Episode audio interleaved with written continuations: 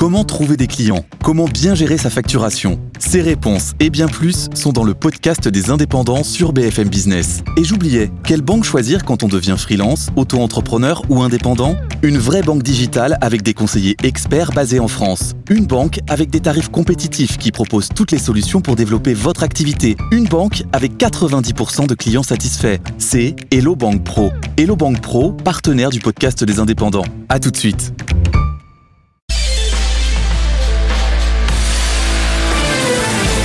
BFM Business. L'émission 100% placement. BFM Patrimoine.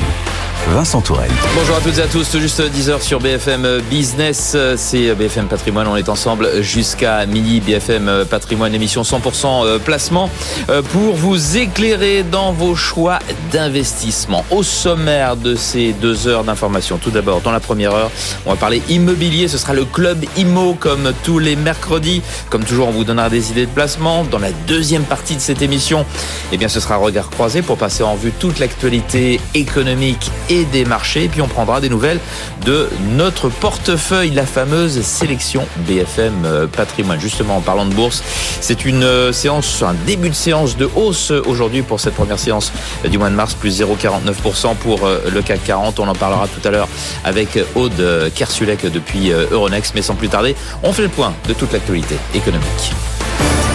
BFM Business, l'info éco, Stéphanie Colo. Les immatriculations de voitures neuves progressent de plus de 9% euh, en février sur un an. Plus de 126 000 véhicules particuliers ont été immatriculés sur le mois chez les constructeurs français.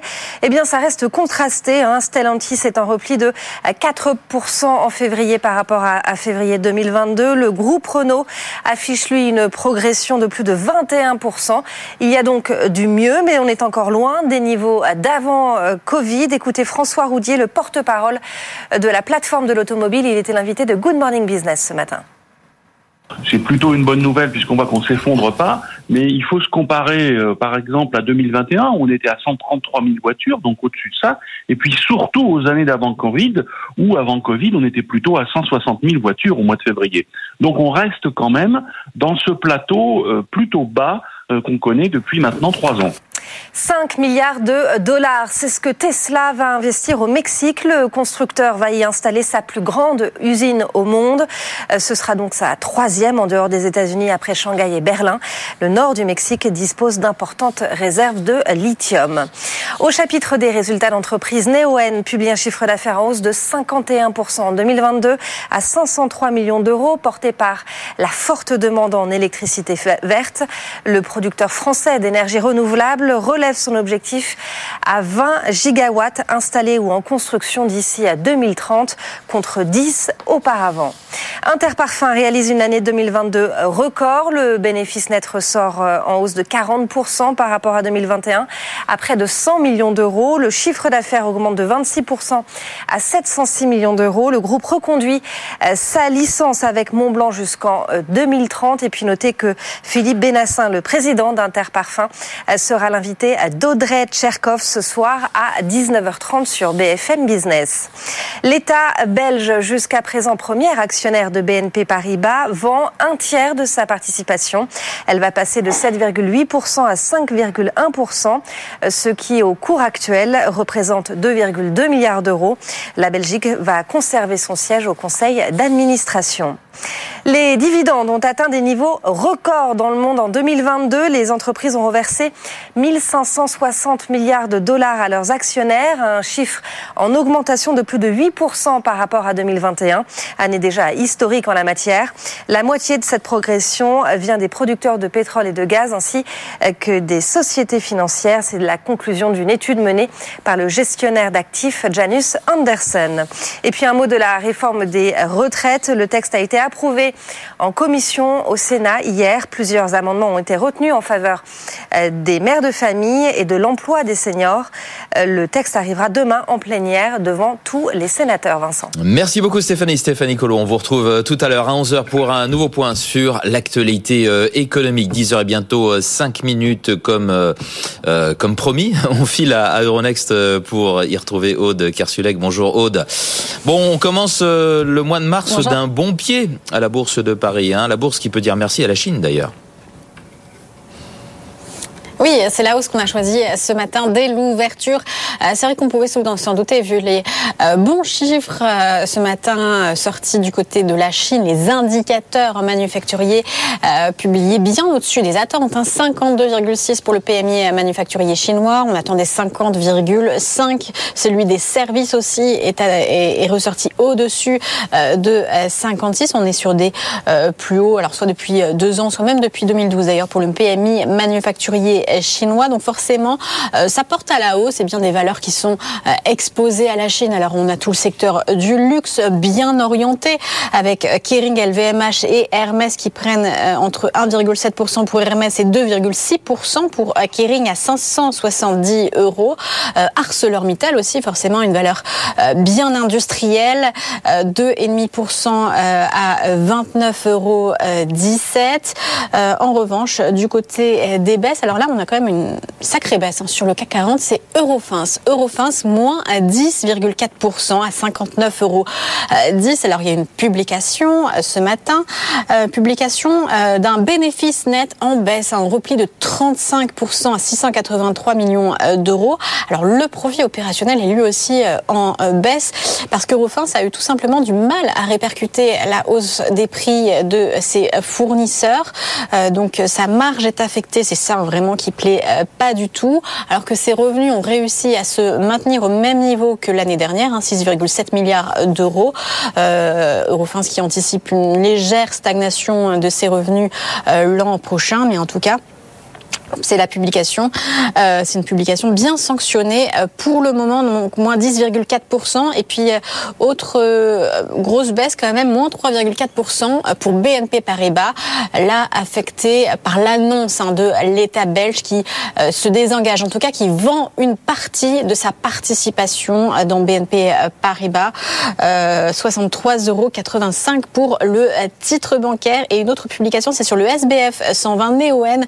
Là, on perd 7,8% euh, pour euh, ce spécialiste des énergies renouvelables. Alors pourtant, on a euh, profité d'une belle année 2022. Le bénéfice est en hausse de 10%. La demande d'électricité verte a augmenté et prévoit encore d'augmenter. Mais, mais voilà, il y a sûrement quelques prises de bénéfices pour un titre qui a quand même bien performé tout au long de ces derniers mois. 31,48 euros. En revanche, une très belle performance pour Atos. Alors c'est un gros dossier hein, suivi par les investisseurs. Atos, on a eu les résultats annuels hier, euh, hier et euh, c'est une perte hein, sur l'année, une perte de euh, et un chiffre d'affaires à 11 milliards d'euros. Alors la croissance organique s'est tout juste stabilisée, la marge opérationnelle s'affiche à 3,1%. Mais alors ce qui est applaudi, c'est que la marge opérationnelle, elle était au premier semestre de 1% et quelques, et au deuxième semestre de 5%. Donc cette progression, eh bien, elle est très belle et elle, euh, Atos prévoit de la maintenir à ce niveau. C'est pour ça que euh, les investisseurs apprécient euh, cette publication, plus 9,8%, 14,77 euros pour Atos, suivi par Euronext, plus 5%. Là, on a annoncé hein, ce matin du côté d'Euronext, eh bien, abandonner cette idée d'acquisition d'une plateforme de distribution de fonds, All Funds. Et bien visiblement, les investisseurs sont, sont rassurés de ce mouvement qui ne se fera pas. Donc 72 euros 62. Donc parmi euh, toutes ces variations, on n'oublie pas que eh bien on a quand même euh, les données d'inflation aussi qui vont ressortir. L'inflation allemande attendue euh, aujourd'hui. Et c'est ça hein, qui fait monter les taux obligataires qui n'en arrêtent pas de, de progresser. 3,19% maintenant pour le taux 10 ans français et 2,7% hein, pour le taux 10 ans allemand. Ça y est, on a passé la barre des 2,7. Donc c'est quand même un mouvement de fond à surveiller qui n'affecte pas pour le moment le secteur euh, du luxe, normalement, mhm. qui, est exposé, qui est exposé à ces hausses de euh, taux. Euh, donc un CAC 40 qui progresse de 0,4% grâce donc aux chiffres chinois du matin. Merci beaucoup Aude, Aude de Kersulek en direct d'Euronext tous les matins sur BFM Business. BFM Business, BFM Patrimoine, Pépites et Et pour notre rendez-vous Pépites et on retrouve euh, Denis Scherer euh, en ligne d'idées Midcaps. Bonjour Denis. Bonjour Vincent. Vous allez nous parler d'Aubet, votre pépite euh, aujourd'hui. On rappelle l'activité de d'Aubet Alors OB, c'est une ESN, entreprise de services numériques.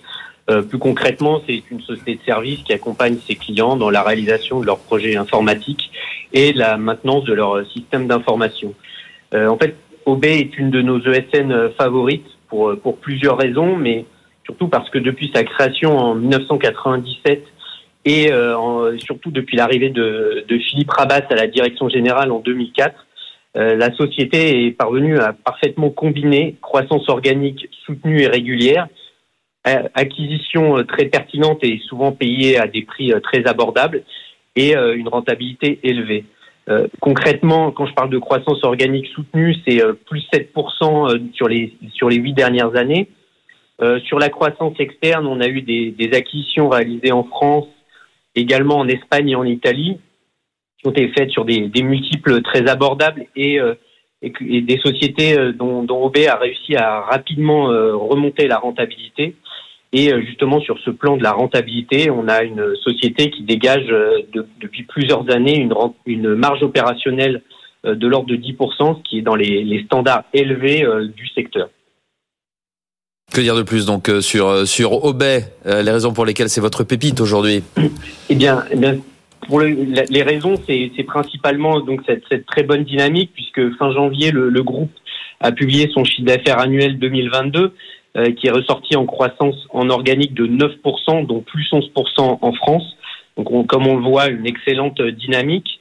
Euh, la rentabilité opérationnelle de l'année, qui sera publiée euh, fin mars, euh, devrait être également record. Avec, elle devrait se situer dans le haut d'une fourchette de 10 à 10,5%. Comme on le voit, tous les tous les voyants sont au vert en 2022 et euh, la, tendance est également très favorable pour 2023 euh, euh, puisque la société a annoncé qu'elle visait sur l'année en cours à nouveau une croissance organique entre 5 et 7% donc vraiment une très forte dynamique. Et ce qui est d'autant plus intéressant pour pour OB, c'est que même si la visibilité est très bonne pour le, le premier semestre et peut-être un peu moins bonne pour le second semestre, euh, OB est présent sur des secteurs euh, défensifs euh, comme la banque, l'énergie, les télécoms. Et donc, quoi qu'il arrive, le, groupe devrait continuer à afficher une très bonne dynamique. pour toutes ces raisons, on est à l'achat sur la valeur avec un objectif de cours de 54,5 euros. Et là, on est à 49 euros 50 en hausse de 1,54%. Merci beaucoup. Euh, Denis Scherer, directeur associé chez ID Midcaps pour cette euh, pépite euh, aujourd'hui. La valeur Aubet. BFM Business, BFM Patrimoine, le point macro. Et pour ce mois macro, on retrouve Christopher Dembig. Bonjour Christopher. Bonjour. En ligne avec nous depuis euh, Saxo Bank, dont vous êtes le directeur de la recherche macroéconomique au programme euh, macroéconomique aujourd'hui. Euh, les PMI européens du secteur manufacturier, l'inflation allemande hein, qu'on aura en début en début d'après-midi avant celle de la zone euro demain, grand rendez-vous de, de la semaine. aussi, on commence avec les PMI S&P Global définitifs publiés il y a il y a quelques minutes. Quel est le, le moral des responsables des achats des, des entreprises européennes? Bah, plutôt, plutôt bon. Hein. On a eu confirmation effectivement qu'on a une amélioration qui est assez nette euh, au niveau de la dynamique, hein, que ce soit au niveau du secteur manufacturier et des services, même si la réalité, c'est que c'est quand même euh, bien sûr le secteur des services qui est beaucoup plus porteur dans la plupart des pays euh, de la zone euro. On a toujours quelques petits bémols hein, qui ont été confirmés et qu'on attendait de manière très nette. C'est qu'effectivement, par rapport au secteur des services, le secteur des manufacturiers est un tout petit peu à la traîne. Pas tant que ça, il y a quand même une amélioration. Et l'autre bémol, c'est au niveau du, secteur des exportations, à savoir qu'effectivement, les nouvelles commandes à l'exportation, c'est là où on aura les plus grands éléments d'inquiétude. Si on regarde par exemple au niveau de l'Allemagne, au niveau des exportations euh, qui sont hors zone euro, on est sur une stagnation en début d'année. Donc effectivement, c'est quand même, ça montre aussi une dynamique du commerce international qui est un tout petit peu négative, qui pourrait éventuellement en revanche redémarrer assez rapidement, parce que vous l'avez évoqué précédemment, on a des bons indicateurs en Chine. On sait bien que la relance chinoise, elle va pas profiter autant que cela à la dynamique internationale, ça a surtout profité à la dynamique intérieure chinoise, mais malgré tout, ce sera un élément positif qui peut-être en deuxième partie d'année va un peu soutenir l'activité aussi euh, en Europe. Et si on regarde en tout cas en termes de prix, puisque euh, c'est vrai qu'au niveau des indicateurs PMI, on a toujours un peu cette attention depuis quelques années du fait, du fait de l'inflation, de regarder ce qui se passe au niveau des prix. Alors là, effectivement, le, petit sujet qui va nous permettre de faire peut-être la transition, c'est que aujourd'hui la thématique prix, c'est surtout au niveau du secteur des services, à savoir que notamment par exemple en France, on n'a jamais eu autant de chefs d'entreprise dans le secteur des services qui sont prêts et disposés à augmenter les prix, ce qui veut bien sûr dire derrière cela que ça va entretenir l'inflation on a déjà eu un peu confirmation de cela puisqu'on a eu euh, plutôt cette semaine euh, l'estimation flash pour euh, pour la France pour le mois de février. On avait 6,2 euh, plus supérieur aux, attentes. Là, qu'est-ce que ça va nous donner en Allemagne? On l'a 14 heures le chiffre l'inflation allemande. A priori, hein, rien de très bon, hein, puisqu'on a eu déjà les estimations flash France et Espagne qui ont tout été supérieures à ce qu'on attendait. Alors, euh, l'Allemagne devrait a priori pas déroger à la règle. Hein, c'est à peu près les mêmes commentaires. C'est à savoir que, euh, notamment si on regarde au niveau de l'inflation sous-jacente, hein, donc hors pétrole, et produits alimentaires frais, qui va être quand même le baromètre le plus important, on a très très nettement des niveaux d'inflation qui diminuent pas rapidement. Donc, c'est le message, hein, à savoir qu'on va avoir une inflation qui va être durablement élevée. C'est un vrai défi pour la Banque centrale européenne. Et d'ailleurs, c'est déjà un peu intégré par le marché, puisque même avant les chiffres de l'inflation euh, du côté zone euro qui seront publiés demain, on a déjà le marché qui a intégré qu'il y aura certainement une autre hausse de taux par la Banque centrale européenne au mois de juin. Pour l'instant, c'est 25 points de base. Donc, il n'y a pas vraiment de grosses surprises. On sait que ça va être difficile dans un premier temps au niveau des chiffres d'inflation. Après, il y aura d'autres éléments qui vont jouer, mais à très court terme, effectivement, euh, il faut s'attendre à ce que les chiffres d'inflation soient, euh, en tout cas, supérieurs aux attentes très clairement. Hum, euh, vous parliez de la Chine au tout début hein, de, de, de, cette interview. Euh, que pensez de ce qui a été publié par la Chine euh, ce matin là? Ça, ça, semble repartir de, de assez fort euh, mhm. l'activité manufacturière. alors est-ce une bonne chose ou une mauvaise chose? Bonne chose, bon pour la croissance mondiale. Mauvaise chose, plus d'inflation. Oui, c'est ça, vous avez bien résumé. On, on, sait que ce sera un certain stade positif pour la croissance mondiale, euh, même si quand même les dernières études nous montrent que ça va être surtout une relance très intérieure. Alors il y aura toujours des effets de second tour hein, côté euh, croissance mondiale, mais ça va être quand même plutôt centré euh, sur la Chine, principale bénéficiaire. En revanche, indéniablement, il y a ces thématiques d'inflation. Moi, je vois une inflation euh, à travers la relance chinoise, notamment sur les matières premières. Je pense aux, métaux industriels, euh, avec une très forte augmentation. Peut-être d'ailleurs l'énergie en deuxième partie d'année, lorsque la relance chinoise sera un peu plus importante. Donc, ça peut être aussi un élément de complexité supplémentaire pour, les banques centrales, pour nos économistes, les participants de marché, etc., pour savoir la dynamique d'inflation. Je vous en parlais hier. Je pense que très honnêtement, il faut être assez humble sur les, les euh, prévisions d'inflation. Au-delà de trois mois, c'est très compliqué d'avoir une visibilité. vous le voyez juste, le point d'interrogation sur l'impact exact de la Chine fait qu'il y a un degré d'incertitude qui est anormalement élevé. Mais euh, j'aurais tendance effectivement à vous rejoindre, à savoir qu'effectivement, en termes d'inflation, ça va complexifier euh, très très nettement la tâche et on pourrait avoir la Chine qui exportatrice d'inflation au niveau mondial. Et ça, ça va, ça pourrait être un élément supplémentaire mmh. pour les banques centrales à donc peut-être plus d'inconvénients que, que d'avantages de la, de la réouverture de la Chine. Merci beaucoup Christopher d'avoir été euh, avec nous euh, aujourd'hui encore. Christopher Dembik, directeur de la recherche macroéconomique de Saxo Bank. BFM Business, BFM Patrimoine, le club IMO. Le Club IMO qui reçoit aujourd'hui Barbara Kirali. Bonjour. bonjour. Vous êtes rédactrice en chef adjointe au Moniteur et bonjour Olivier Marin. Bonjour Vincent. Rédacteur en chef de Propriété Le Figaro comme toujours, il y a un certain nombre de sujets que l'on va aborder. Alors on, toujours, on commence toujours par un peu la, la big picture, euh, pourrait-on dire, hein, l'état du, du, du, marché de, de l'immobilier. Euh, Olivier, on va commencer avec, vous. L'immobilier traditionnel, France, Paris-Île-de-France, qu'est-ce que ça donne là euh, en, cette, en ce début mars Mais bon, ce sont des chiffres qui, qui s'arrêtent au mois de février que vous avez Oui, ce que vous voulez, on, peut donner un petit hmm. peu la, la, température, on peut dire la tendance, hmm. ça se calme ça se calme sur l'activité, ça se calme sur les prix. On a un ralentissement de l'activité qui euh, pèse sur les prix. Alors des prix qui reculent, mais pas partout pas au même rythme. On a toujours l'émergence de marchés à différentes vitesses, selon les régions, selon les, les typologies de biens, selon l'emplacement. Ce qui est intéressant, là, on est à la fin, même début du mois de mars, et qu'on a eu les résultats en fait de tous les réseaux et aussi des notaires. Et là, il y a l'unanimité pour euh, vraiment converger vers cet état de fait. C'est ce ralentissement de l'activité qui continue et donc qui pèse sur les prix. Des fractures aussi importantes entre ceux qui peuvent accéder à la propriété et puis les autres.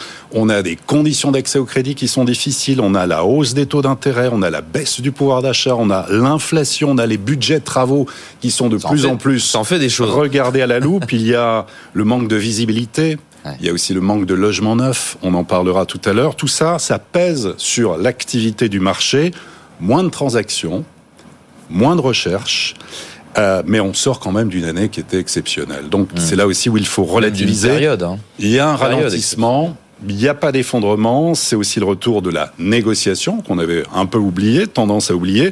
C'est une lampe décrue qui, qui devrait continuer comme ça et se poursuivre. En tout cas, c'est ce qu'on voit nous au groupe Figaro sur nos différents sites. On a une vision un peu à 360. On a euh, le traditionnel Figaro immobilier, mais aussi le neuf Figaro Imo neuf et le prestige avec propriété le Figaro. Ça, c'est traduit.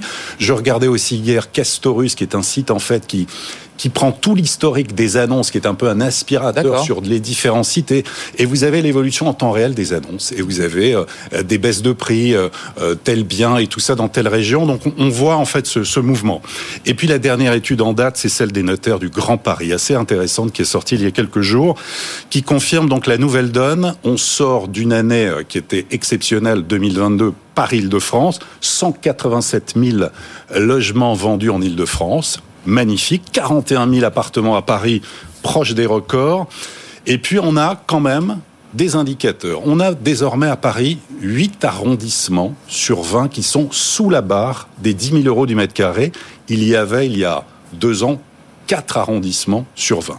Donc, il se passe quelque chose. Et on le voit notamment euh, au centre de, de, certains quartiers populaires. Alors, Quels sont ceux qui viennent de basculer? Alors, ceux qui basculent, on a typiquement euh, ceux qui sont en baisse. Les arrondissements en baisse, c'est le 18e, le 19e, le 20e arrondissement. Et puis on a... 10e, qui était déjà sous les 10 000 Dixième, absolument, mais dixième, douzième, treizième, quatorzième et quinzième, voilà, qui sont sous la barre symbolique des 10 000 euros du mètre carré.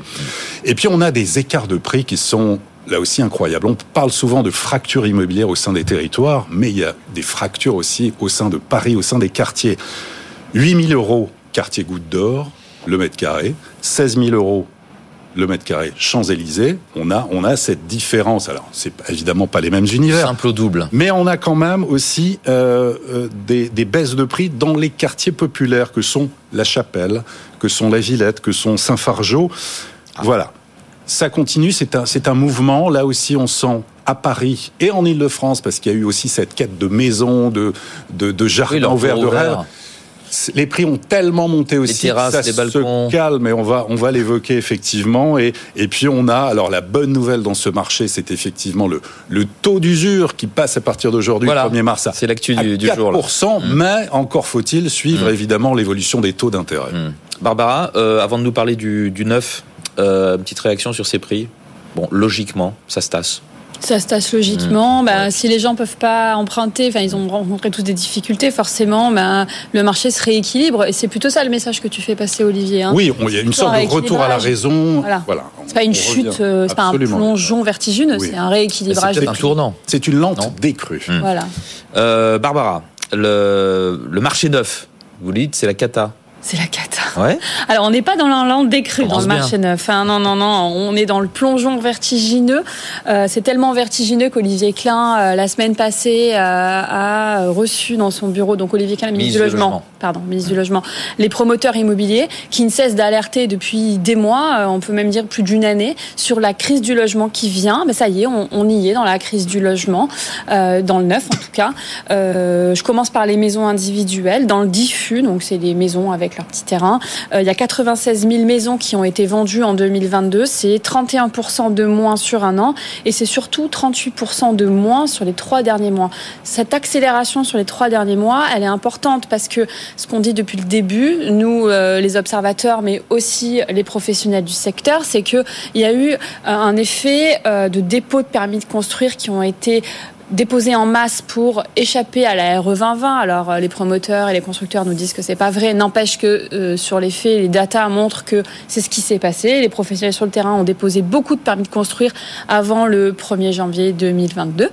Euh, du coup, ça a fait, euh, comment dire, ça, ça, ça, a constitué une sorte de matelas de permis de construire et la décrue a été plus lente à être observée. Sauf que depuis l'été, euh, c'est vraiment catastrophique. Euh, entre septembre et décembre, euh, dans la promotion immobilière, donc là on parle de logement collectif, il y a 30 000 permis de construire qui ont été déposés. le gouvernement estime que c'est le niveau le plus bas jamais enregistré depuis 2014. Hmm. Je crois que ça continue à baisser d'ailleurs. Hein. Là, on avait ce matin le nombre de permis de construire qui poursuivent leur Exactement. Au janvier. Ça baisse. donc dans la maison individuelle, les régions où ça chute, on n'a pas encore vraiment la visibilité régionale, territoriale pour le collectif. On l'aura la semaine prochaine. On l'a pour les maisons individuelles. Là où ça chute le plus, c'est la Normandie, moins 36%, les Hauts-de-France, moins 35%, Centre-Val de Loire, Bourgogne-Franche-Comté, Nouvelle-Aquitaine. En gros, ça chute partout. Mais dans ces régions-là, on est à plus de 30% de chute sur un an. Euh, les taux d'annulation aussi sont extrêmement élevés. Euh, les, les, clients qui viennent toper les constructeurs de maisons individuelles et qui finalement n'obtiennent pas leur crédit immobilier, mmh. euh, bah, ceux-là, c'est 16% de plus. 16% de taux d'annulation, pardon. Et combien ça coûte d'acheter une maison individuelle? Ça coûte presque 200 000 euros, 198 900 euros pour acheter une maison individuelle en 2022. C'est une maison qui fait à peu près 115 mètres carrés. Ça, c'est hors terrain. Euh, oui, j'allais vous demander, avec ou sans Non, non, c'est hors, terrain. Donc, c'est juste pour faire construire sa maison. Après, il faut acheter le terrain.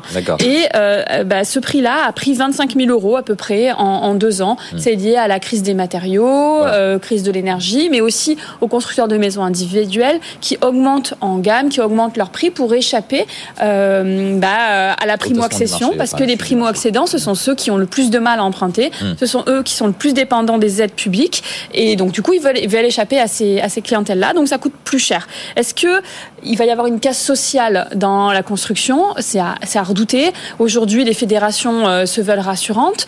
Euh, N'empêche que ce qu'on nous dit, c'est que il euh, n'y a pas de plan social, il n'y a pas de défaillance de constructeurs de maisons individuelles. N'empêche que Alors, on a vu avec il y en avait eu un quand même. à part Maison Phoenix, oui, à part quand même le leader, enfin, qui, était, quand même symbolique aussi, d'un malaise aussi. Il n'y a pas de chute. Mais Maison Phoenix, le problème de Maison Phoenix, c'est qu'ils vendaient aussi des maisons à des prix extrêmement bas pour gagner des parts de marché. Et puis il y a un moment, quand il y a eu la crise des matériaux, ils s'y sont plus retrouvés, il avait plus d'équilibre.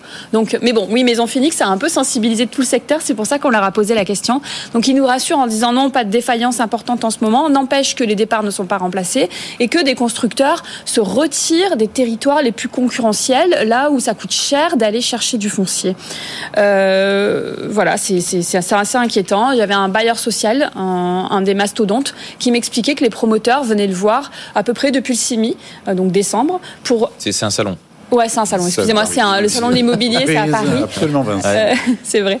Euh, pour vendre des immeubles en bloc traditionnellement, ils viennent en avril les voir. Ça veut dire que mm. les promoteurs immobiliers, pour vendre en bloc, bah, ils sont venus beaucoup plus tôt parce qu'ils n'arrivaient pas à vendre euh, aux particuliers. Olivier, en quelques mots sur le neuf? Oui, bah, sur le neuf, c'est pas une surprise, quoique les chiffres ce matin annoncés par le ministère du, Logement sont quand même assez impressionnants. C'est vrai, on, le sait, on, est des observateurs depuis pas mal de temps. On sait que sur la, la construction neuve, il y a vraiment un problème. Déjà, problème par rapport au prix. Les prix sont élevés. Problème aussi euh, des constructeurs sur les modèles économiques par rapport à la hausse des coûts de construction. Et c'est vrai que ça ne cesse de baisser. Alors, est-ce qu'il y aura un retournement de tendance? Comment c'est possible? Il y a peut-être des modèles aussi à réinventer. On est aussi euh, bah, sur des secteurs euh, qui se posent beaucoup de questions. On attend notamment de la Convention nationale logement peut-être annoncer des choses pour rebooster. Il y a aussi le, pour les investisseurs, on sait qu'on va arriver petit à petit vers la fin du dispositif Pinel. On parle de plus en plus d'avoir une sorte de statut du bailleur privé, faire en fait de bah, du particulier un acteur économique qui, euh, qui investit dans un logement. Grâce à lui, on peut construire de logements. C'est aussi bon pour l'emploi, c'est bon pour la construction, aussi de rebooster ce, ce secteur aussi des investisseurs privés. C'est important, même si parallèlement on a les investisseurs institutionnels. Enfin voilà, on va, on va suivre à la loupe tout ceci. Merci Olivier, merci Barbara. Vous restez avec nous. On vous retrouve dans, dans quelques minutes pour la deuxième partie de cette, ce club IMO dans BFM Patrimoine. Bientôt 10h30. Euh, dans un très court instant, ben, on va retrouver nos traders pour le match des euh, traders. J'ai nommé aujourd'hui Gilles Santacreux du site boursicoteur.com, boursicoté.com même, et Mathieu Serron chez Perceval Finance Conseil. Voilà, ils sont déjà là. Et puis je vous rappelle que si vous voulez revoir, réécouter les meilleurs moments de cette émission, il y a bien entendu le site euh, de BFM Business euh, pour tous les podcasts et les replays, replays. À tout de suite. BFM Business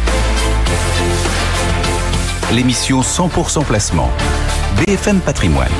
Vincent Tourelle. Allez, comme promis, à 10h et bientôt 32 minutes sur BFM Business, le match des traders Mathieu Serron chez Perceval Finance Conseil et Gilles Santacreux chez boursicoté.com. Bonjour messieurs, première séance du mois de mars, ça commence plutôt bien, hein, grâce à, à la Chine. Bon, la hausse est beaucoup moins spectaculaire qu'elle a pu l'être lundi par exemple. Mais on gagne quand même 0,34%. Gilles, on va commencer avec vous. Trader algorithmique, administrateur du site boursicoté.com. Euh, ça, ça augure d'un bon mois de mars ou d'un mois de mars hésitant?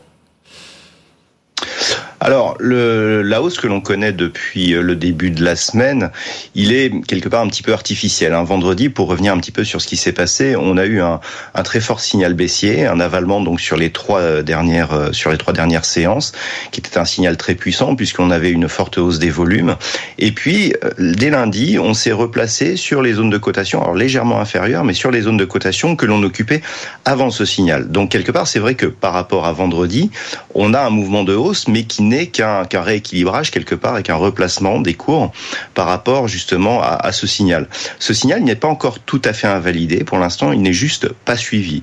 Donc on a une extrême résilience du marché actuellement, euh, puisque les, problèmes s'accumulent. Hein. On voit que entre euh, du côté de la Russie, ben, on n'est pas du tout vers l'apaisement. Au niveau de la Chine, on commence à avoir aussi des tensions euh, géopolitiques. Et malgré tout, malgré ce contexte aussi où on voit que l'inflation eh bien, sera peut-être plus durable que Nous avons une intervention de la BCE demain eh bien, on ne va pas aller vers un, je dirais, un, arrêt du resserrement des, taux de la Banque centrale européenne. Et tout cela, normalement, devrait cristalliser des tensions. Et malgré tout, on a un marché qui reste au final assez proche de ses plus hauts historiques et qui parviennent à résister. Alors depuis le début de la semaine, on est dans un range assez contenu entre 7250 et 7320 points on n'a pas énormément de, de, mouvements. On est vraiment dans une zone d'attente. Alors peut-être que euh, la BCE va va débloquer tout ça, mais en attendant, on voit qu'on est surtout porté par les résultats d'entreprise. Ce matin, on a le secteur du luxe qui, qui performe bien, ce qui ce qui ce qui participe à soutenir les cours de l'indice parisien, puisque les, PMI chinois, eh bien, euh, favorisent plutôt les, les, le secteur du luxe. Et techniquement, on est toujours dans une zone d'attente. Donc 7250, 7320, c'est vraiment sur une rupture dans l'un de ces niveaux que l'on aura eh bien une, une petite préférence haussière ou baissière selon selon la cassure, bien entendu. Mais globalement, pour l'instant, on est dans une zone d'attente. Alors, on aura aujourd'hui euh, divers chiffres euh, macroéconomiques. C'est surtout demain, je pense, qu'il va falloir observer un petit peu euh, la volatilité sur les marchés. Mais pour aujourd'hui, globalement, cet après-midi, alors attention aussi aux d'éventuelles annonces du gouverneur de la Banque centrale d'Angleterre. Mais pour l'instant, on est vraiment dans une phase de neutralisation. Au niveau de mes algorithmes, on est tout à fait dans la même ligne, à savoir que on a une étude de probabilité qui nous montre que l'on pourrait euh, neutraliser, donc euh, avoir une, évolution assez neutre jusqu'à la fin de la semaine, avec une probabilité qui irait plutôt vers une reprise de la consolidation la semaine prochaine. Mais en attendant, euh, malgré pourtant des hausses de volume hein, sur certaines séances, on l'avait constaté vendredi, mais on l'a aussi constaté depuis le début de la semaine, eh bien il n'y a pas réellement de, de mouvement, et donc il faut vraiment attendre des signaux directionnel pour pouvoir se positionner. Zone d'attente, donc, euh, dites-vous, Gilles, euh, et peut-être une consolidation la semaine prochaine. Mathieu Serron, dans, dans un tel marché, que faites-vous? Eh bien, je cherche toujours à acheter, donc on travaille Décidément. toujours à, l'achat. euh, D'ailleurs, hier, on a pu le faire à, à, deux reprises. Une première fois en début de séance, notamment sur les, les 7260, c'est le niveau que je vous indiquais à cette même heure. Et puis, il a fallu attendre 21 heures environ pour qu'on revienne sur ce niveau-là. Donc moi, je, je l'ai tenté une nouvelle fois, donc là, sur, sur les contrats à terme. Ce qu'on observe, c'est toujours une divergence qui est de plus en plus forte entre la remontée constante des taux souverains, suite notamment aux statistiques d'inflation et des marchés actions qui ne, qui ne retracent pas. Euh, on a d'ailleurs le 10 ans US qui est proche euh, des 4%. Et euh, pendant ce temps-là, eh bien les indices, on va dire, piétinent. Le CAC amorce une onzième séance autour des 7300 points, avec vendredi dernier un avertissement, mais pas suivi, pas de relais, et bien au contraire, un, rebond technique, un énième rebond technique, j'ai envie de dire. Donc c'est vrai que c'est une phase de marché qui est assez particulière à aborder, comme le disait Gilles. Il y a a énormément de, de, de menaces, de, de, problèmes, et les marchés bah, ne, ne, retracent pas. Donc on a tous envie de croire à un moment donné à un repli qui serait salutaire pour bah, reprendre des initiatives, par exemple à l'achat dans des conditions un petit peu meilleures. Mais il y a toujours un, petit catalyseur qui fait que que ça tient. Là, par exemple, ce matin, eh bien, les valeurs du luxe qui surperforment nettement. parmi les cinq plus fortes hausses du CAC, eh ben, il y en a trois, trois valeurs du luxe. Et d'ailleurs, ce secteur-là pèse 25%, donc un quart de la pondération du CAC 40. Euh, ce sont les valeurs du luxe avec 13% de pondération euh, uniquement pour euh, pour LVMH. Donc un secteur qui se comporte bien. On a l'automobile qui est pas mal ce matin avec les immatriculations qui sont ressorties ce matin, donc ça profite notamment à Stellantis. Donc nous, eh bien, on continue de travailler principalement à l'achat, mais je vous dis sans véritable conviction. mais graphiquement, techniquement, pour l'instant, on reste du, bon côté, on reste au-dessus des niveaux d'alerte. Ce qu'on surveille comme niveau d'alerte est très proche, euh, c'est les 7190 points. Donc euh, sur le futur, il y a toujours une dizaine de points d'écart avec euh, l'indice, puisqu'il reste encore des, taux d'intérêt. Donc 7190. Sinon, un petit peu plus bas et un petit peu plus fort comme niveau, c'est la zone des 7080. En effet, à 11 h on attend le discours du gouverneur de la Banque d'Angleterre. Cet après-midi, on aura l'ISM aussi, les stocks de pétrole à 16h30, qui peuvent être des petits catalyseurs pour provoquer des mouvements. Ça provoquera pas non plus de retournement, faut pas exagérer, mais ça peut amener un petit peu de, de spéculation et euh, nous permettre, par exemple, d'acheter un petit peu sur des replis euh, ou éventuellement bah, de liquider quelques quelques positions, puisque je pense que dans cette phase-là, il est important de prendre des décisions de gestion, euh, se poser des questions en disant bon bah allez, un bon bout de chemin a été fait, il est quand même sage, raisonnable d'alléger sensiblement les positions, s'il reste encore des choses à alléger, bien évidemment, et bah, sur des soldes de positions à l'achat dans une optique moyen long terme, à minima, je pense qu'il faut couvrir et profiter, par exemple, d'une volatilité implicite qui est pas très élevée. On est autour de 15 15, demi de volatilité implicite sur sur l'échéance en cours. Donc on peut très bien aller chercher des par exemple des, des achats de put euh, un petit peu éloignés en termes de, de, de, strike et en termes d'échéance pour couvrir des portefeuilles parce que cette situation là qui dure depuis très longtemps, bah, à un moment donné, euh, on va dire que là la raison peut-être la raison fondamentale reprendra ses droits et les marchés finiront par retracer. Mais en tout cas pour l'instant techniquement c'est aussi. Merci beaucoup Mathieu. Mathieu Serron pour cette analyse euh, chez Perceval Finance Conseil et merci à Gilles Santacreux euh, chez boursicoté.com. Gilles, euh, qu'on vous retrouve tout à l'heure à 11h30 pour un nouveau point. Votre rendez-vous avec les conseillers HSBC, experts de vos projets. Plus d'informations sur hsbc.fr. des nouvelles de la bourse euh, à bientôt 11h moins 20 avec un CAC 40 euh, qui progresse de 0,38% pour cette première séance euh, du mois de, mars 7295 grâce aux bonnes nouvelles en provenance de l'activité manufacturière en Chine. C'est ce qui porte, c'est ce qui porte la sidérurgie ArcelorMittal qui gagne 2,87%. C'est ce qui porte aussi le luxe, bien entendu, quand on parle de la Chine. Le luxe, bien entendu, est très actif. LVMH plus de 13, Hermès plus 2, euh, tout comme Kering. Stellantis est la plus forte hausse du CAC 40, euh, plus 3,07% euh, suite à la publication des immatriculations à l'autre extrémité du classement. Hein. Ce sont les banques qui pèsent de tout leur poids. BNP perd plus de, 2%. On trouve aussi Société Générale qui, est, qui pèse sur, sur l'indice. Eurofin Scientifique est la, est la plus forte baisse pratiquement 10%. Eurofin pénalisé par la chute des ventes de tests et de réactifs liés au Covid-19. Et puis on a un, euro dollar qui remonte un petit peu ce matin à 1,0650. BFM Business, BFM Patrimoine, le club IMO. Et oui, le Club IMO, toujours euh, avec euh, nos deux invités, Barbara euh, Kirali, rédactrice en chef adjointe au Moniteur, et Olivier Marin, rédacteur en chef de Propriété Le Figaro. Barbara, on reprend avec vous et le sujet des, des zones commerciales, nouvelle Eldorado de la construction de logements nous dites-vous Oui, en fait, euh, ça, ça, découle un peu de la première partie de ce club IMO. Finalement, les promoteurs immobiliers, les constructeurs de maisons individuelles vont devoir réinventer euh, leur métier. Ça veut dire s'orienter vers euh, de la rénovation de logements et aussi s'orienter vers des fonciers différents parce que en France, il y a quelque chose qui s'appelle le zéro artificialisation net, le ZAN, qui s'inscrit à deux échéances, 2030, 2050. L'idée, c'est d'arrêter d'artificialiser et donc du coup, il faut désartificialiser ou s'intéresser à des fonciers qui le sont déjà notamment les entrées de ville et les zones commerciales. pour donner des signaux, il y a des programmes nationaux qui sont lancés comme Action Cœur de Ville. Action Cœur de Ville 1, c'était en 2018-2022, 5 milliards qui ont été mis au pot initialement. Finalement, il y a eu 6 milliards d'euros d'investissement. L'idée, c'était revitaliser les villes moyennes. Action Cœur de Ville 2 est lancé avec aujourd'hui 5 milliards d'euros et une particularité, c'est s'occuper des entrées de ville. Euh, il y a eu un appel à projet qui a été lancé, 45 villes qui sont concernées, dont Nevers, Agen, Ajaccio, Cognac, Limoges, Brignoles. Donc euh, ça, ça essaime un peu partout en France. des, villes moyennes euh, qui parsèment nos territoires. Euh, et donc ces villes, elles vont bénéficier d'un cercle euh, des, des, entrées de ville. Donc l'idée, c'est de partager les bonnes pratiques, d'appui aussi en termes d'ingénierie, parce que pour restructurer ces fonciers, c'est pas si simple.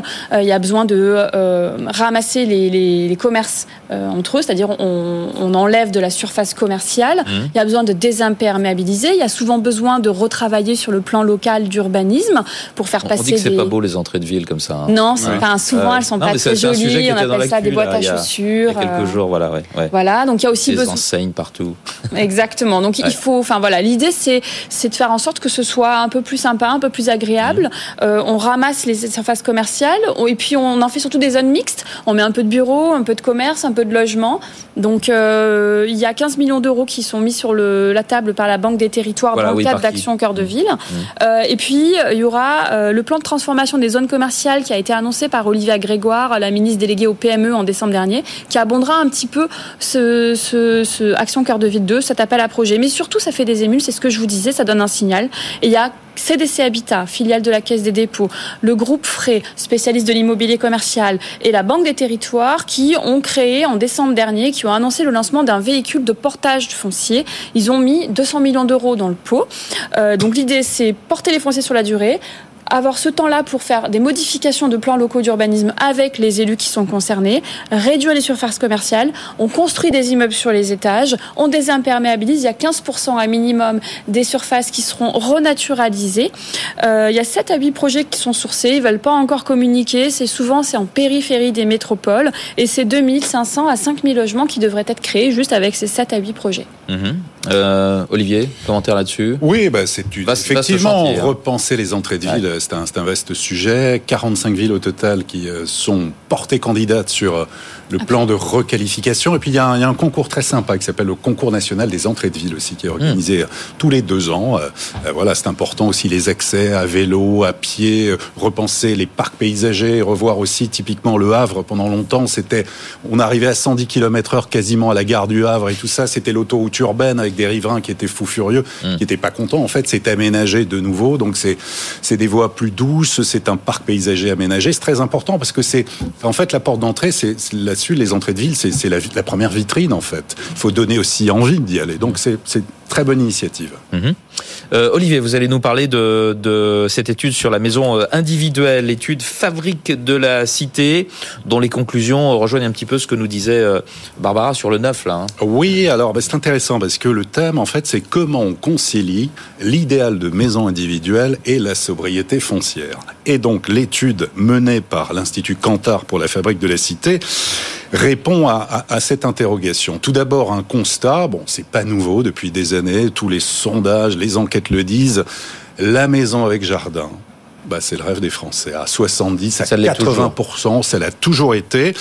Alors par contre, l'étude, elle est très intéressante parce que d'abord, elle demande les principales attentes euh, et elle prend différentes formes. La question notamment à propos de la taille des jardins. On sait que, eh oui, mais euh, le ministère du Logement indique, indique dans ses chiffres que depuis des années, la taille moyenne des jardins, c'est 1000 mètres carrés. 1000 mètres carrés. en fait, dans l'étude, le résultat, c'est que pour les Français, ceux qui ont répondu, la question de la taille suffisante du jardin, c'est pas si important, c'est 250 mètres carrés. En fait, ce serait suffisant. 37% disent 250 mètres carrés, c'est très bien, à la fois pour des raisons économiques, parce que le mmh, foncier est cher, mais aussi écologique, prise de conscience environnementale. Seulement 8% souhaiteraient avoir un jardin de plus de 1000 mètres carrés. En tout cas, le, qu'est-ce qu'ils veulent en l'avenir, l'avenir. Alors justement, l'avenir, il est, il est aux petites, plus petites parcelles sans doute. Euh, il y a deux mises en avant de l'étude euh, sur les pistes et les initiatives à encourager. D'abord, c'est l'habitat participatif, c'est les jardins partagés, parce qu'on peut faire des économies d'énergie, avoir un accès extérieur, reprendre des expériences intéressantes qui sont menées euh, en Suisse, dans les pays scandinaves, au Canada. Et puis l'autre piste à encourager, c'est la possibilité de construire une deuxième maison au fond du jardin. D'accord. c'est ce qu'on appelle en fait la densification douce. Par exemple, pour un proche, pour un jeune couple, pour une famille en divisant le terrain sans avoir besoin de réurbaniser. Alors c'est par exemple ce que développe la société Ville Vivante qui comprend des architectes, des urbanistes et qui accompagne les collectivités à justement euh, mettre en place ce modèle. C'est un potentiel qui est énorme. En France, 9 millions de maisons individuelles déjà construites avec leur jardin et dans chacun de ces jardins, il y a de la place pour une deuxième, voire pour une troisième maison. Mmh. Euh, donc accompagner les propriétaires, euh, les propriétaires occupants à construire dans leur jardin un nouveau logement, ça peut pas se faire partout, évidemment. D'abord, faut être volontaire. Euh, ça dépend des plans d'urbanisme de chaque ville. En tous les cas, à ce jour, des centaines d'opérations de ce type, et c'est important, ont été menées avec Ville Vivante et avec des collectivités.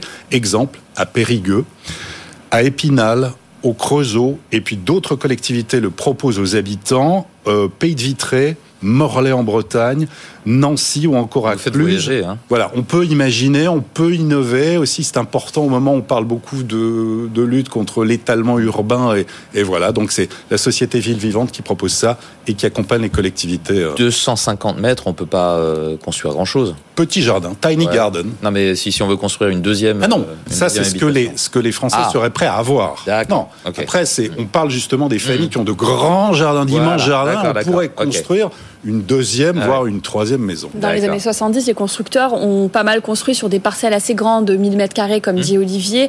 Il se trouve que ces maisons, elles doivent se faire rénover aujourd'hui parce que c'est des passoires, enfin, c'est des passoires. Elles n'ont pas des belles performances énergétiques. Mmh. Euh, sauf que le pôle habitat de la FFB, donc, qui représente les constructeurs de maisons individuelles, euh, nous indiquait que une rénovation en moyenne, c'est 60 000 euros. Bon, bah, pour financer la rénovation de 60 000 euros, on peut passer par la division parcellelle, comme, euh, comme l'indique cette étude.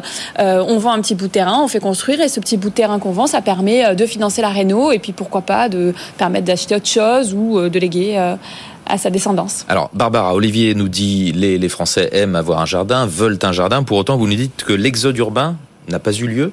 Mais c'est parce qu'on veut tout on veut la maison, le petit jardin. on, pas forcément. Bah, euh, on n'a pas forcément les moyens de l'avoir déjà. Mais oui, l'exode urbain n'a pas eu lieu, donc ça, on, s'en doutait déjà. Sauf qu'il y a une étude qui vient d'être publiée par le POPSU. Le POPSU, c'est un programme de recherche dédié aux petites villes et aux territoires ruraux. Donc c'est un programme public euh, qui met plutôt des chiffres sur cette euh, non-tendance, du coup. en fait, ce que l'étude dit, c'est que la crise a renforcé les tendances, on le savait déjà, et que ça a participé au rééquilibrage de l'armature urbaine. Alors qu'est-ce que c'est que l'armature urbaine?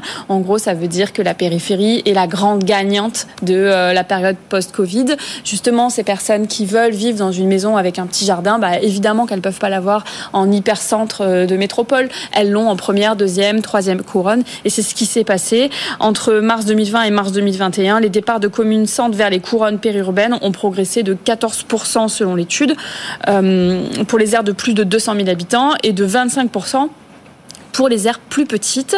Euh, n'empêche que les déménagements, enfin, la majorité des déménagements, ça continue à se faire de grande ville à grande ville. C'est juste que les gens qui font des sauts de puce, eux, vont en périphérie. Et ce que l'étude montre aussi, c'est que les grandes capitales régionales ont renforcé leur attractivité. On parle de Lille, Strasbourg, Grenoble, Toulouse, Bordeaux, Nantes, Rennes, euh, Brest, Nice. Je continue à vous faire voyager, Marseille, et que les zones littorales aussi ont, renforcé leur attractivité. Voilà. Donc là, ce qu'il faut retenir, pas d'exode euh, pas d'exode urbain, euh, la périphérie qui ressort grande gagnante, on veut de l'espace, on veut un petit jardin, et comme on n'a pas les moyens de l'avoir en hypercentre, ben, on, s'éloigne un tout petit peu, mais c'est le saut de puce. Quoi. Hmm. Olivier, avant de nous parler de la rénovation énergétique, effectivement, il y a, ce sujet. Il y a eu un exode euh, mental. Hein, déjà, on l'a vu, ça a bouleversé quand même depuis le Covid aussi nos réflexions pour les, déjà les recherches. Après, effectivement, entre le, le, moment où on décide de, en tout cas de partir, de déménager, il faut quand même un certain temps. Il y a la famille à prendre en compte. Souvent, on est en tant couple. Il y a les enfants, il y a la scolarité. Ça peut pas se faire comme ça rapidement. C'est un long cheminement qui prend, qui prend plusieurs années. Je pense qu'il est encore un peu tôt. En tout cas, on le voit. On le voit beaucoup euh, euh, autour de nous. On le voit aussi avec le télétravail. Et on est plus sur des aménagements. Beaucoup aussi ont fait le choix de, de par exemple, de, de, garder un pied-à-terre à Paris, mais d'investir aussi. Euh, ça ne veut pas dire qu'ils déménagent, mais en tout cas, ils investissent ailleurs, ou pour se rapprocher de la famille, ou pour investir dans un logement, ou dans un souci d'une stratégie patrimoniale. Il y a ça se fait encore les résidences secondaires Oui, ou des ah résidences semi Non, mais bon, résidences secondaires, je comprends, plus de 3 millions et demi, on est champion du monde. Euh, J'avais entendu que ça s'était passé non, non, non, surtout dans les années 80, 70, 80. Ça fonctionne, euh, ça fonctionne toujours. D'accord. Olivier, la rénovation énergétique. Et euh, vous, vous allez nous parler d'une étude de Nexity en particulier à ce sujet. Oui, alors plusieurs études dans l'actualité. Euh, une étude de Nexity, une étude aussi de Procivis sur cette rénovation énergétique, rénovation thermique, et puis des auditions d'anciens ministres sur l'efficacité des politiques publiques en matière de rénovation qui ont été entendues au Sénat il y a, il y a quelques jours. C'est assez intéressant. Alors tout d'abord, le constat, il est clair. La prise de conscience pour lutter contre les passoires, qu'on va dire thermiques, est bien là. Les dernières études le démontrent. Mais voilà, de l'envie à la réalité, il y a vraiment un gap. En tout cas, on sait que pour dynamiser les efforts de réhabilitation, il y a un calendrier pour le logement qui a été mis en place. Depuis le début de l'année, interdiction de louer, dans le cadre de nouveaux baux, euh, les logements énergivores qui sont classés G+. Ensuite, on aura à partir de 2025, ce seront euh, les logements euh, classés G. Et puis 2028, ce sera les logements classés F. Au final, sans travaux de rénovation, donc ça veut dire que plusieurs millions de logements seront concernés. Il y a déjà un impact sur le marché de l'immobilier. Beaucoup de patrons de réseau nous disent qu'on voit de plus en plus des F et des G. Et l'un des risques, s'il n'y a pas de travaux, c'est de retrouver des logements vides, des logements vacants, retirés du marché de la location. Alors, il y a quelques jours, donc des anciens ministres du logement étaient interrogés. La plupart se félicitent de la loi climat et résilience, des éco-gestes, tout ce qui peut, le changement de fenêtres, de chaudières. Par contre, pour la rénovation globale des logements, là, c'est autre chose. Emmanuel Cos rappelait que le, voilà, le, le, reste à vivre, il est très important. Quand vous pensez, Barbara l'évoquait déjà tout à l'heure, que pour passer d'une classe G à une classe D pour une rénovation globale, le coût moyen, c'est entre 40 000 et 60 000 euros. Mmh. Tout le monde n'a mmh. pas les moyens de payer cette somme-là.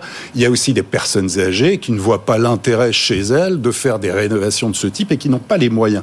Il y a un on a le droit d'habiter dans une passoire thermique, ça on a toujours le droit. Il y, a, il y a un reste à charge qui est absolument immense et il évoquait Emmanuel Cos qu'il faut absolument euh, aider, accompagner, voir sur le parcours rénovation. Et puis, si l'argent c'est le nerf de la guerre, pour trouver des artisans qualifiés, il euh, faut aussi se lever de bonne heure. Ça, ce qui est évoqué euh, euh, Déjà, à ce Emmanuel jour, faut se lever de bonne heure. Et quand les dates vont approcher, ça va être encore pire. Il faut avoir en tête que seulement 10 à 15% d'artisans qualifiés dans la filière et qui sont disponibles. C'est vous dire par rapport à la masse, cette révolution. c'est vraiment sont une révolution. très occupés ou parce qu'ils sont pas assez nombreux? Aussi, parce qu'ils sont très. Alors vous ajoutez formation des artisans, incertitude autour de la fiabilité du diagnostic de performance énergétique. Il y a eu pas mal d'études dessus. Il faut les former. Hein, les, il faut les former. Le coût de l'énergie, hmm. l'inflation depuis six mois qui a quand même changé le paradigme, le manque de moyens, le problème des copropriétés pour euh, être d'accord pour rénover, pour faire des travaux, euh, le besoin d'accompagnement sur les parcours de rénovation, bah, ça fait pas mal de freins. Alors il y a des pistes qui sont évoquées, notamment de mobiliser des partenaires bancaires pour aider, pour accompagner euh, financièrement, notamment les copropriétés. Euh, voir peut-être un guichet unique, ce qu'évoquait notamment euh, Cécile Duflot, et puis assouplir ou décaler ce fameux calendrier. Mais alors, on indique qu'en coulisses, beaucoup nous disent, il est intenable ce calendrier, on n'y arrivera pas. Mais on sait très bien que pour l'instant, le mot d'ordre, c'est on laisse faire. Parce que si on dit on arrête ce calendrier, on casse la dynamique. Donc il faut que cette dynamique, elle continue de la rénovation. Une annonce au dernier moment, quoi. Et on va attendre. Et je pense que les, les voilà quelques mois avant les échéances, on aura sans doute ce report comme on l'a eu sur la RE 2020 et tout ça. Mais pour l'instant, voilà, la prime est à. Il faut continuer. Il faut il faut cette dynamique cela. On rappelle un chiffre. Hein, c'est près de la moitié des logements parisiens qui sont dans les catégories euh, FG, c'est ça? Énergivore, absolument. d'accord. Après, c'est très lié à la typologie architecturale de Paris mmh. aussi. Donc, euh, ça veut dire qu'il y aura aussi probablement des dérogations en fonction ah. de ce qui est possible de faire ou pas. Enfin, j'imagine mmh. pas un gouvernement dire la pierre de taille, la, on va la pierre de taille haussmannienne, on la recouvre. Enfin, c'est pas possible. Donc, euh, Et si on isole de l'intérieur, on perd, on perd des, mètres carrés. Ça fait cher le mètre carré. C'est ça la, la, la grosse. Non, et puis il faut trouver le juste équilibre entre l'économie et l'écologie. En mm. fait, c'est vraiment là, hein. entre ces moyens, cet accompagnement financier, cet accompagnement à la fois dans les parcours de gestes, il y a un vrai boulot à faire. Si vous allez sur des plateformes spécialisées, alors on peut le dire, c'est très bien, il y a Helio, IRO, FI, CDI, FNIM et tout ça qui, qui explique, qui, qui, donne, mais il y a encore des gens qui sont complètement perdus. Il y a un accompagnement sur la rénovation, mais des fois il faut un accompagnement social aussi. Mmh. Euh, il y a des gens qui ne comprennent rien. À quoi ai-je droit?